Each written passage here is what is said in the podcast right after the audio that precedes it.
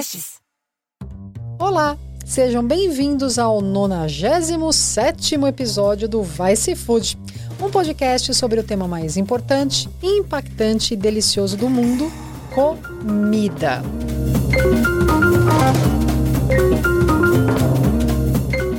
Vocês lembram que eu falei que eu ia lançar uma novidade? Eis que chegou o dia. Saber mais sobre a produção de alimentos no Brasil e no mundo todo é algo bem complicado, é difícil encontrar informação, mas aqui no Vice Food eu me esforço pacas para conseguir trazer isso tudo para vocês. Com ciência, com dados. E eu me esforço tanto que eu percebi que eu tinha um conhecimento bem profundo desse tema e muito raro de se encontrar no mesmo lugar. E eu resolvi fazer algo com isso. É com muito orgulho que eu apresento para vocês a comunidade Vice Food, a minha comunidade exclusiva. Lá na comunidade Vice Food, você vai encontrar o meu curso sobre produção de alimentos, que compila um conhecimento bem difícil de você conseguir num lugar só.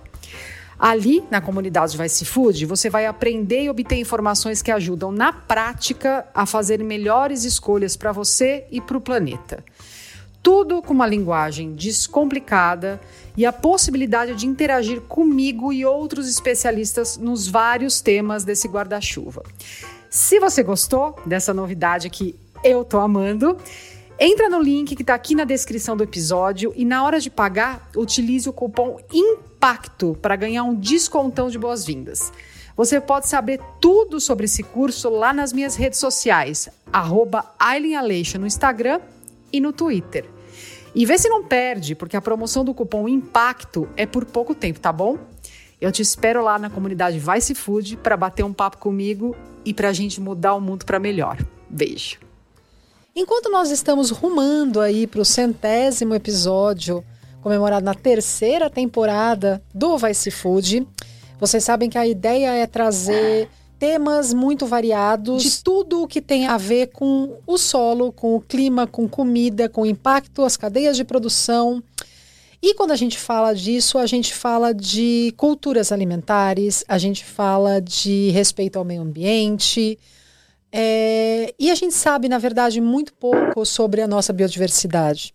A gente sabe muito pouco sobre como essa biodiversidade tem um potencial econômico gigantesco inclusive quando a gente está falando aí de biodiversidade produzida e sustentada por microprodutores, produtores familiares, quilombolas, indígenas. Nossa economia não precisaria ser só o grande agro, não precisaria ser só grandes monoculturas de soja e nem gado. É, eu estou falando isso porque o tema de hoje é um tema que eu sei muito pouco, o que eu adoro, porque eu tenho oportunidade de aprender. Aliás, eu aprendo muito com o meu próprio podcast. E a gente vai falar sobre o trapézio amazônico, sobre as belezas, a biodiversidade de um lugar que muitos poucos brasileiros conhecem ou já ouviram falar. O trapézio amazônico, ele é a tríplice fronteira entre Brasil, Peru e Colômbia. E se você ouviu falar recentemente não deve ter sido por boas razões, porque é uma área que está muito na rota do tráfico de drogas, ela é controlada por algumas facções criminosas. Só que ali também tem tesouros da nossa biodiversidade, tem tesouros culturais dos povos que moram ali, que são originários dali ou que se mudaram para ali. Para falar sobre as maravilhas do trapézio amazônico, que eu acho uma, um bom jeito da gente falar de Amazônia sem falar de novo de desmatamento. Não que não seja importante falar, mas é bom de vez em quando a gente lembrar por que mesmo que a gente precisa preservar a Amazônia, por que mesmo que a gente precisa preservar os nossos biomas. E hoje, o episódio de hoje, ele é um bom lembrete do porquê que a gente precisa preservar essa maravilha biodiversa que é a Amazônia. A minha convidada de hoje é a Ana Guasti. Muito obrigada, Ana, pela participação. Obrigada, Aline. É sempre um prazer falar com você. A Ana, ela é meio difícil de definir, porque a Ana é muitas coisas, já foi muitas coisas e continua sendo muitas coisas. Eu conheci a Ana quando eu entrei em contato com um projeto de milhos crioulos chamado Projeto Criolo que ela é uma das uh, dos cérebros pensantes ali de, de criar esse projeto. Depois a gente fala um pouco disso. Mas a Ana, ela é fotógrafa, ela é designer, ela é ativista pela inclusão da biodiversidade no nosso prato. E ela tem um escritório de comunicação e design chama Casa Guaste, que ela toca com a filha, a Luísa, e que é muito legal porque não é uma agência, é uma forma de pensar, olhar para a biodiversidade brasileira e pensar como que a gente pode trazer isso para o prato das pessoas, fortalecendo cadeias de micro e pequenos produtores, de agricultura limpa, como que a gente pode fazer as pessoas gostarem da, da biodiversidade brasileira a ponto de priorizar, por exemplo, em vez de comprar um fubá de milho transgênico, comprar um fubá de milho crioulo orgânico plantado em Minas Gerais. Então é uma agência que pensa as cadeias de produção junto com a biodiversidade. Eu acho isso fantástico. É meio difícil de definir, por isso que eu estou explicando. Ana, quando você me falou dessa viagem que você fez pelo trapézio amazônico, a gente estava falando justamente né, de tocar nesse tema da Amazônia de uma forma a olhar as nossas belezas, a valorizar as nossas belezas. Explica uhum. um pouquinho o que foi esse roteiro, como foi feito esse roteiro. É, acho que primeiro a gente tem que contextualizar que eu fui é, convidada é, a fazer esse trabalho por conta da FUCAI, que é uma instituição da Colômbia, e financiado pela Miserior da Alemanha. Uhum. E eu fui justamente, é, eu entrei dentro do território pela área da Colômbia, que apesar de tudo que passou na Colômbia, inclusive uma guerra civil, hoje em dia eles conseguiram é, lidar, eles conseguem lidar com a Amazônia de uma maneira sustentável, impressionante. Então, é, eu vim, eu fiz Bogotá, eu entrei pela Amazônia via Bogotá. Bogotá, é, Letícia, são duas horas, a Amazônia é muito perto de Bogotá, é, do lado colombiano, não é uma coisa longe e cara, é igual ir para a Amazônia, um brasileiro para ir para a Amazônia é mais caro do que ir para a Europa. Bem, então eu cheguei em Letícia e na sequência fui para Porto Narinho, Tá? E, então, eu tive o contato com toda essa prazer da Amazônia, com essa riqueza, eu me senti tranquila, segura, o que não aconteceu quando eu fui para o lado brasileiro. Quando eu fui para o lado brasileiro e era para ficar uma semana, eu fiquei três dias porque era inviável, tá? Em São Paulo de Olivença. Por quê? Violência, violência grave. Eu sempre tive em áreas de conflito, minha vida inteira eu, eu tive dentro de áreas de conflito, porque a gente sempre teve trabalhando em área é, ligada a desmatamento, povos indígenas, só que quando eu ia, e geralmente eu ia é, para atrás, baseado em cooperação internacional, eu me sentia segura, sabia que estava no território. Dessa vez, não, eu não tive essa sensação. É, não, eu não recomendo ir para a Amazônia, naquela região, via Brasil é, é, tá bem pesado. É tráfico, né? É, eu acho que é tudo, assim, na verdade é um, é, virou... Terra de ninguém, né? Virou terra Exatamente. de ninguém. Virou terra de ninguém, tá? Mas a gente não está aqui para falar sobre essas questões, a gente está aqui para falar sobre biodiversidade.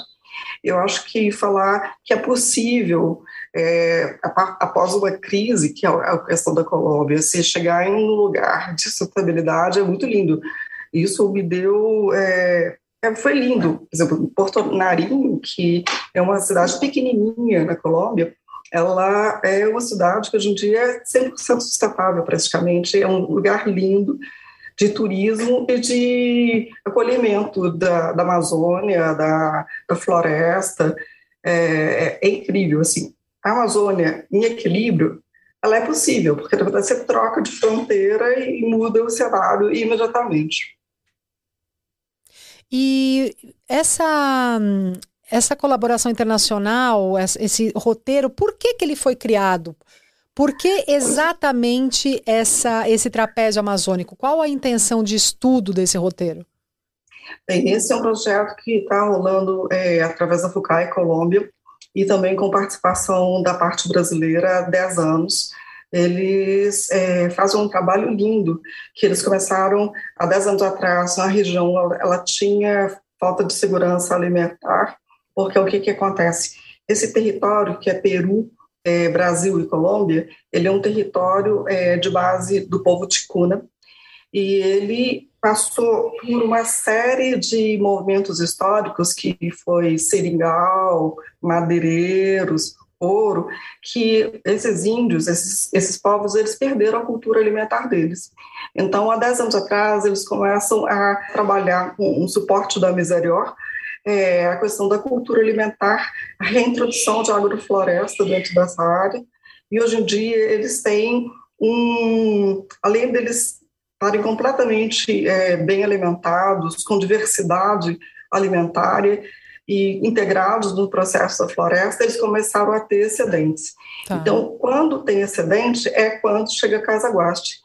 E, porque a gente começa a pensar em inovação de como que as pessoas vão colocar esse excedente de uma maneira é, equilibrada é, dentro do mercado, um, um comércio justo e uhum. que essas pessoas não virem é, que não, não, sejam sufocadas pelo próprio trabalho delas. Entende? E esse tipo, excedente tipo, é de quais produtos hoje? São... Ah, de tudo, de mandioca, de farinhas, de frutas. Eles estão com uma base em Porto Narinho. É, quando eu falo em Porto Narinho, na verdade, a gente está trabalhando com os ticuna. E para os ticuna não tem fronteira, tá? Claro, então, um território é, só. Um território só. Então, é, Cabalicote é, é o Peru, é, Porto Marinho é o outro ponto, e é, São Paulo de Olivença o terceiro ponto. Tá? Então, é, por exemplo, já está atrás de, de o que fazer, por exemplo, com os caroços. Tem muito consumo de cupuaçu local tá. nas feiras, e o que, o que a gente faz com esses caroços? Então, a, a Miserior, é, lá, numa organização que chama Chácara Selva, está com máquina, equipamento para fazer óleos essenciais e óleos é, carreadores da, das plantas. Então, tem uma rede de 250 mulheres indígenas que estão prontas para acionar e abastecer é, é, essas bases para trabalhar com óleos carreadores e essenciais. Mas isso ainda está, enfim. O que são, o que é a Miserior? Me explica. É, essa é uma, é uma instituição alemã, né? A instituição alemã, ela, ela trabalha com parte do dinheiro do, é, da Igreja Luterana, outra parte com impostos é, do, da União Europeia e outra parte com grandes heranças. Tá. Apesar dela ser um projeto de base luterana, por exemplo, é, no Nordeste, quem segura a onda dos terreiros de, de candomblé, de umbanda, para proteção de é, direitos humanos é a Miserior. Então, Entendi. ela vem, é muito respeitoso o processo.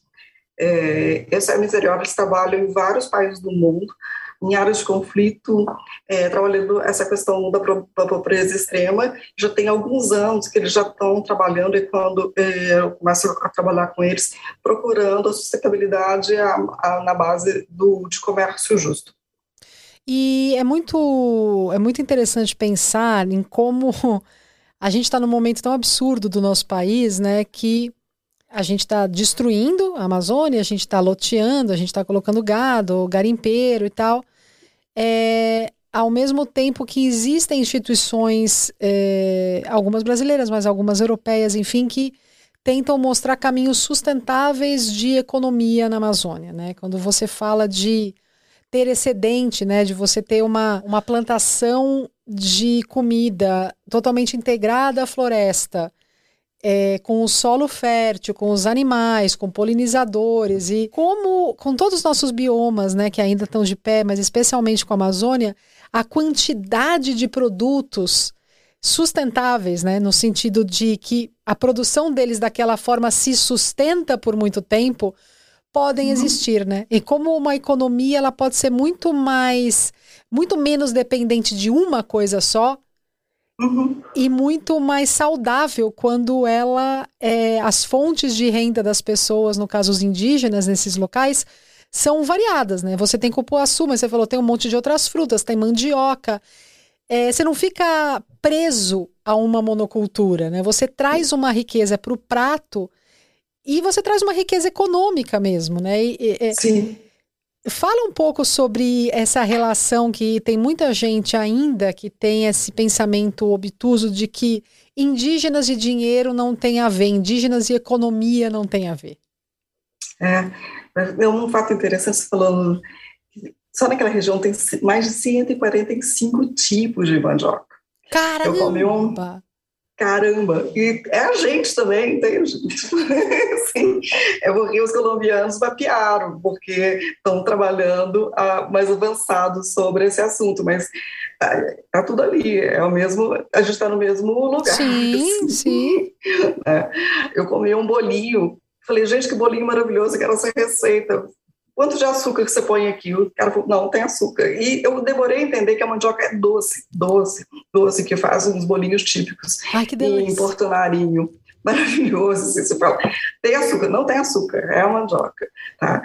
Então, mas a, é, é, eu estou aqui prolixa. Não, não, a questão do, da economia com indígena, como essas, esses conceitos de povos indígenas e economia Esse não é um são preconceito contra é. indígenas, né? Tipo é. assim, que eles não são capazes de fazer negócios e não, eles são incapazes, assim. Na verdade, a gente, no Brasil, a gente tem várias, várias é, em Rondônia, a gente tem os suruí, que são maravilhosos, assim, tem o sataré, inclusive esse claro de sataré, que trabalham já com estabilidade há muito tempo. Na verdade, a gente tem muitos países dentro do Brasil e, e da Amazônia, né? É lindo isso.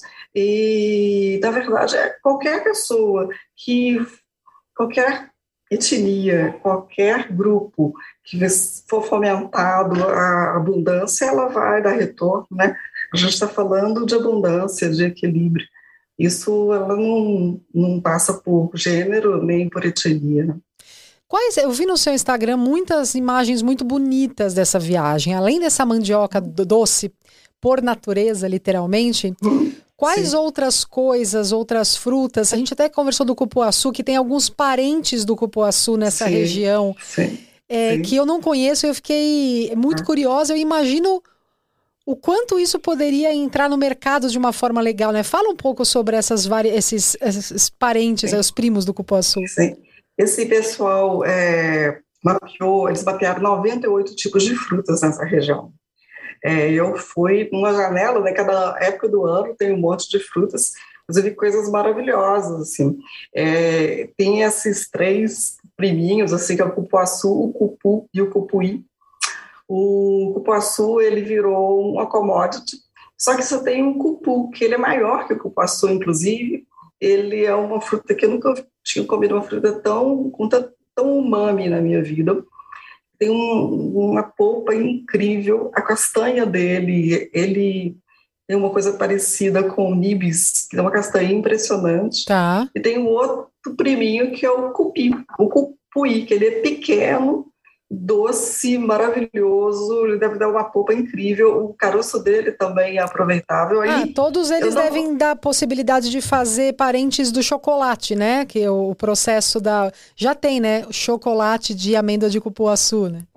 Sim, é Luiz Abram, que é querido. Sim. Eu estava conversando com ela, ela tá fazendo, ela vai fazer manteiga, ela tá fazendo manteiga do cupuí e do cupu, ela ela tá no processo de soltar é, essas frutas é, na linha dela. Ela que é legal! Incrível, né? É, para quem não conhece a Luísa Bran, Luísa Bran é uma, ela não é, ela é muito mais do que uma produtora de uma, uma chocolatier.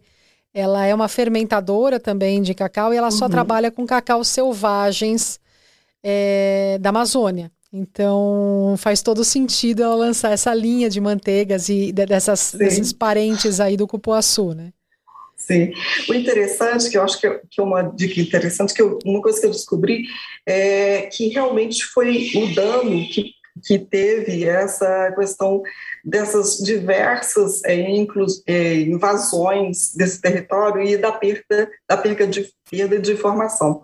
Tá? Então, por exemplo, em São, São Paulo de Olivença, os, os, o povo cocão, que, que eu visitei a aldeia, eles não sabem fermentar é, cacau, eles nem sabiam que para fazer chocolate tinha que fermentar. E eles sabem extrair óleo de copaíba, que o pessoal da Colômbia não sabe extrair óleo de copaíba. Então, a gente tem é, uma região que a mata está muito preservada, os rios são incríveis, mas é, essas diversas é, entradas para exploração do território foi dilacerando e, e desconectando a, a informação. Uhum, cultura. Quantas Muito etnias tem nessa região do trapézio amazônico? Várias, né, pelo jeito. É, você me pegou, mas assim, eu sei que quem engloba tudo são os, os ticuia. Quando você fez essa viagem, você voltou, o que você trouxe assim de mais marcante dessa região da Amazônia que é a divisa ali, inclui Peru, Colômbia e Brasil? Sim. É, é, eu volto mais uma vez a falar da, de como é possível a sustentabilidade. Tá? Tipo assim, Economia como... sustentável de verdade, né?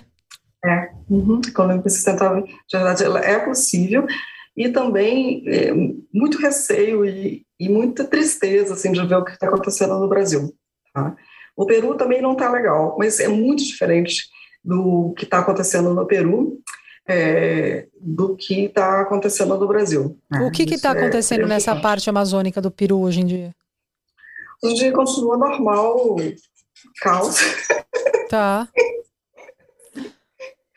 Tem vários programas da União Europeia para dar é, incentivo na região. A gente estava trabalhando acoplado a um desses inclusive fazendo chocolate, é, trabalhando com essa questão da biodiversidade. Tem várias tentativas, mas ele não tem nada de novo, ele está assim, estabilizado no caos. Mas... Entendi, eles acharam um equilíbrio no caos, assim, não tem. a gente não, não achou o equilíbrio e está muito mais caótico que eles. Resumindo, a gente está pior que os três. Muito, muito. É, e é muito triste, né? Porque é o que você disse, quando a gente fala de um, de um bioma, de um bioma tão rico quanto a Amazônia, a gente tem aí a possibilidade de uma economia sustentável gigantesca, né? De poder colocar mais produtos no mercado, seja no mercado brasileiro, no mercado exterior, com coisas que a floresta já provê, é, que não precisa obrigatoriamente plantar mais. Então, é, como o nosso modelo de, de, de agricultura e de economia é muito obtuso, né? Porque a gente trabalha com o oposto da sustentabilidade. A gente trabalha com duas ou três coisas sendo vendidas no mundo inteiro e produzidas por dois ou três países. Então é milho, é soja, é trigo, enquanto a alimentação, principalmente a nossa que temos a Amazônia, né, e temos outros biomas riquíssimos, podia ser baseada em literalmente dezenas de milhares de coisas e não em duas ou três coisas. Né? É, eles não, não tá dando lucro. Enquanto está dando lucro, vai ser difícil administrar isso. Talvez tenha que ter consumidores conscientes do outro lado. Eu não sei, eu já tive no Mato Grosso, né, uns anos atrás, tem bastante tempo, e eu fiquei quase uma hora e meia andando só em plantação de soja, soja, soja, soja, soja, soja, carro rápido, assim, só tinha soja do lado do outro. E eu cheguei dentro dessa base que eu estava trabalhando, e ali eu fui conversar com as pessoas é, de uma resistência mesmo, assim, olha, está faltando, está tudo vendido. Toda essa soja que você viu está vendida. Se tivesse mais, estaria comprado, teria mercado. Então, fica difícil. É, daí tem, tem toda a questão uhum. do que quase 80% dessa soja vai para alimentar bicho, que vai virar comida para humano, e daí. Sim, sim. Mas assim, é, é bom, é bom uhum. porque a gente faz a ligação direta do que está se transformando nossos biomas, é. né? Em ração. Sim, sim. E as pessoas que têm que ter consciência. A gente tem que trabalhar um nível de consciência de um outro, em outro lugar. Enquanto tiver gente comendo carne, assim, loucamente, não, isso não para. Deixa eu te fazer uma pergunta. Quando você voltou dessa viagem do trapézio amazônico, você já tinha, você falou do cupu, do cupuí, da Luísa Abran, que, que já está querendo fazer uhum. manteiga, mas quando você voltou dessa viagem, você pensou em algumas coisas que têm potencial de mercado, que são daquela região, e que você falou, cara, eu preciso trabalhar nesse produto? Sim, sim, eu acho que é, as frutas eu acho que tem que. É, porque, na verdade, essa é a minha primeira viagem lá, né? Uhum. eu fui convidada para achar soluções de inovação.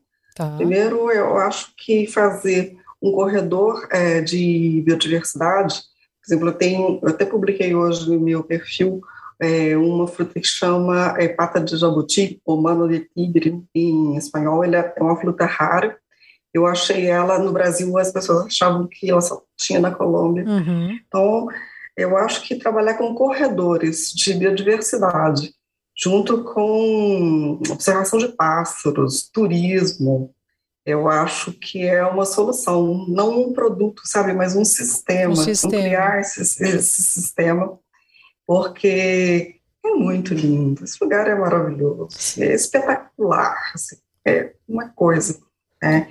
Então, eu acho que, é, primeiro, porque quando a gente pensa no produto, a gente está falando quase sempre de commodity, porque é, tirar esse produto dessa, desse lugar, ele é tão caro, tão caro, que inicialmente, para que a gente possa fazer um desenvolvimento sustentável, é, esses índios, essas pessoas, elas teriam que começar a entender como é que é o processo produtivo, uhum. entender como é o processo de comercialização, e isso, o turismo de base sustentável funciona, porque ele pode fazer um sabãozinho, vender na feira. Sim, vender local. Uma, vender local, você vai fortalecendo as coisas. Porque eu, eu acho que todos os projetos que eles, eles tentam implantar alguma coisa, mesmo não é uma questão de grana, entende?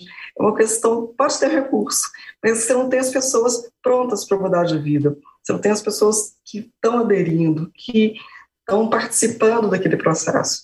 É, é, orgânico, sabe assim? Você não consegue pegar e pôr um, um caroço de abacate na terra e falar, já, mude, me dá tantas caixas. Sei, Os processos sei. humanos, eles são graduais. E mas, por exemplo, fazendo uma. Estou é, chutando, mas assim, uma. Ah pegando algumas dessas frutas que dão em maior quantidade, tendo uma indústriazinha ali de congelamento de polpa. É, é uma coisa super pouco invasiva, mais ou menos fácil de se fazer e que pode gerar é, uma renda boa para a comunidade e é um produto muito fácil de, de entrar no mercado. É, não, e, porque, não é? Não, porque estamos falando de Amazônia, falta energia para todo lado. O que a gente está justamente tentando é trabalhar com cadeias é, de fora de câmara de, de refrigeração. De indústria, tá? Então, tá, tá. É por isso que o cacau dá certo, por isso que, porque ele fermenta, ele sai lá fora de refrigeração, tá? Então, eu acho que sim, trabalhar com desidratadores, pequenas máquinas de liofilização, os azeites, os óleos. Esse, esse é um, acho que é uma saída interessante, mas ela ainda nessa região ela ainda não tem uma solução definitiva, porque, na verdade, o que a Miséria e a FUCAI conseguiram é um nível de participação lindo. As pessoas elas são ativas e participantes dentro dos processos. Tá? Então, a gente agora que tem esse momento que eles não têm mais fome, que eles estão super bem nutridos, com diversidade e, e equilíbrio, o próximo passo dos próximos 10 anos vai ser, aos poucos, lidar com o que será feito com o processo, com o que está excedente. Como vai ser feito isso? Uma coisa interessante de trabalhar com os europeus, que eu já faço isso há muito tempo, é que o, a, a janela são 10 anos. Tá. Aqui a gente no Brasil é muito imediatista. É, exatamente e as pessoas geralmente não investem. Não falta dinheiro no Brasil para investir dentro dessas ideias, falta. É, é, é, uma mentalidade de curtíssimo prazo, né? É uma mentalidade de colônia. Nós somos uma colônia. A colônia, ela precisa dar, dar, dar, dar. A gente não consegue olhar para a gente mesmo e falar: olha só, a riqueza está aqui, eu que determino os meus tempos. Eu acho que isso é generalizado. É, a gente está nesse, nesse, nessa situação porque a gente não pensa no futuro mesmo, né? Tanto que se a gente pensasse, a gente não faria o que faz com os nossos biomas, com o uso de agrotóxicos, contaminação de água, porque a gente pensa, a gente não, né? Os detentores do, do dinheiro e das grandes fazendas pensam só no agora, na próxima safra. Ah, deu, beleza, eu embolsei o dinheiro e esse dinheiro não retorna para a sociedade, né? não retorna para pesquisas, não retorna para revitalização dos biomas. E quando você falou desse, desse roteiro do trapézio amazônico, eu fiquei uhum. muito curiosa, porque se eu, por exemplo, quisesse hoje conhecer, uhum. ainda é muito difícil, por exemplo, fazer um, um, roteiro parecido com. Existe a possibilidade ou não? Ah, tem, é maravilhoso. Você pega e vai São Paulo, Bogotá. Bogotá é uma cidade incrível, eu não conhecia, era deliciosa. Eu até conheci um chefe lá que é o Under, eu, ele tem um restaurante chamado Açaí. Você vai e conhece toda a Amazônia, é, os gostos da Amazônia por lá. Tem um, mercado maravilhoso que é de Palo Quemaro, porque Bogotá ele fica é, perto da Amazônia, perto do Pacífico, perto da região é, desértica deles. Eles têm uma região que nem a Caatinga. Então, é um lugar que, para quem adora gastronomia, é incrível. O café é espetacular. E de Bogotá tem, tem voos que saem todos os dias para Letícia, que é uma cidade. Como linda. chama? Letícia. Ai, tá? gente, Porque eu essa... quero. Letícia, ela fica do lado de Tabatinga. Que Tabatinga é o lado brasileiro, Letícia é o lado colombiano. É, colombiano. Tabatinga, você atravessa a fronteira e fala, epa, mudou de lugar. Assim, é um absurdo. Como é que muda, que muda o tema, assim. No mesmo, você não entendeu que mudou de lugar. Então, e, e, eu... isso, isso me deixa curiosa. O que muda? Muda. Você falou violência e tal. É, Humanização, é, buraco na rua. Entendi, assim, tudo. o, o, tudo, assim, se entende que mudou. É, é muito educativo isso, entender como é que é o impacto do estabelecimento sobre, sobre a gente. E é muito louco, né, o que você está falando de cidades que são vizinhas, né, de países que Sim. são fronteiriços. Sim. Uma preservada com estrutura com, e outra hum. o caos completo. Quer dizer, Sim. É muito uhum. óbvio quando ouve você falar o como a falta de governo incentiva a tudo que é ruim causa uhum. na, em todo lugar e na Amazônia também. Só que Sim. é isso, você passa uma fronteira, então a visão é muito. A, a comparação é muito imediata, né? Sim, sim. Ali, quando você chega em Letícia, você, vai, você consegue desde ir para resort até ir mesmo para Porto Narinho. Eu posso até depois dar as dicas todas aqui. De... Em Porto Narinho é uma área internacional. Você tem gente do planeta todo em Porto Narinho todo, assim, você escuta todas as línguas em Porto Narinho. Ela é uma cidade que ela é, o esgoto dela está todo limpo, está tudo limpo, sim, e tudo vem de agrofloresta. E em Porto Narinho tem uma série de passeios, que são os passeios para visitar aldeias ou para os igarapés. Eles estão, têm muita estrutura. Então, conhecer uma Amazônia profunda, assim, via é, Colômbia, é o é a minha recomendação. Dá para você entender o que, que a Amazônia pode ser. E ó, eu acho que seria isso. Que, que lindo e que triste, né? Uhum. Que lindo é. e que triste, porque a gente precisa ir para o nosso vizinho para uhum. conhecer com estrutura e segurança um bioma que está majoritariamente dentro do nosso território. Né? Sim. É, é, Sim. É, não, é. E, e, quando você vê o que, a quantidade de coisas que tem lá, você olha para a Amazônia colombiana e você olha para a Amazônia do tamanho do Brasil e você fala, Senhor Jesus amado, meu Deus. A é, potência é, você, que pode ser, o, né? Entende o, o, rombo, entende? Porque, na verdade, a, gente, a Amazônia para a gente é uma coisa ah, ela é uma coisa onírica, a gente não consegue entender a Amazônia. Eu, eu já, fui em vários pontos da Amazônia, há, há anos que eu vou para a Amazônia, assim, eu trabalho em Rondônia há quase 15 anos, vi todo o desenvolvimento do café amazônico, eu conheço vários pontos da Amazônia. Eu nunca tinha me sentido assim, sabe? É, porque aqui no Brasil, ou você tem os resorts, os lugares fechados, ou você está no caos, assim. E, Lá não, é só um lugar bacana, assim, que você não precisa ser, sabe assim, ter segurança, né? É, e... é então, é, é, uma forma muito clara de ver que a Amazônia, ela pode ser desenvolvida no sentido de trazer turistas com estrutura, mas manter a biodiversidade em pé, ela pode ser é, é berço de milhares de coisas comestíveis e para a empresa de beleza e para e, e, tudo de forma sustentável. A gente não precisa destruir a Amazônia para fazer ela dar dinheiro, como esse governo, é, é, enfim, faz quer que a gente creia, né? E que a Amazônia em pé é muito mais rica e muito mais produtora de riqueza, inclusive econômica, do que a Amazônia destruída, né? Sim. Resumindo, sim.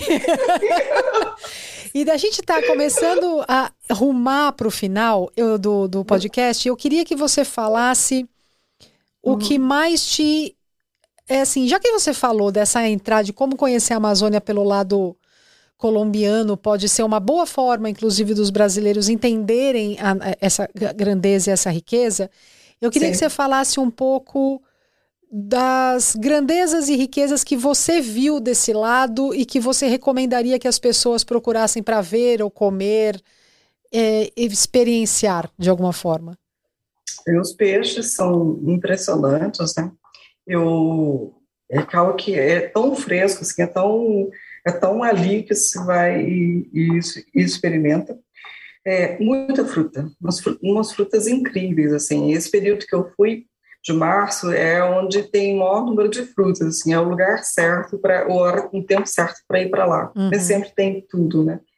É, é, lindo, é lindo, é muita água, é, é, é, grandioso, a floresta é linda, as pessoas são extremamente gentis.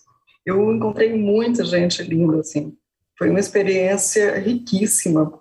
É, é uma coisa assim, é bruto, assim, você vê, sabe, tanta natureza, tanta água, tanta fruta, tanta comida, é, é muito bonito, assim, é uma experiência, ah, esquenta o coração. Nossa, eu tô é, quase fazendo um, um roteiro e botando para vender, porque eu quero conhecer esse pedaço da Amazônia. Não, eu vou passar depois essas dicas todas do, de hotel, de como é que chega. Eu recomendo ir para Bogotá. Bogotá é muito legal, demais, adorei Bogotá.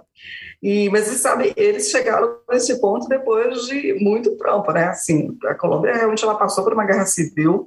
As pessoas elas se refizeram a partir do, do caos, assim. Eles tá vendo? A gente tem esperança.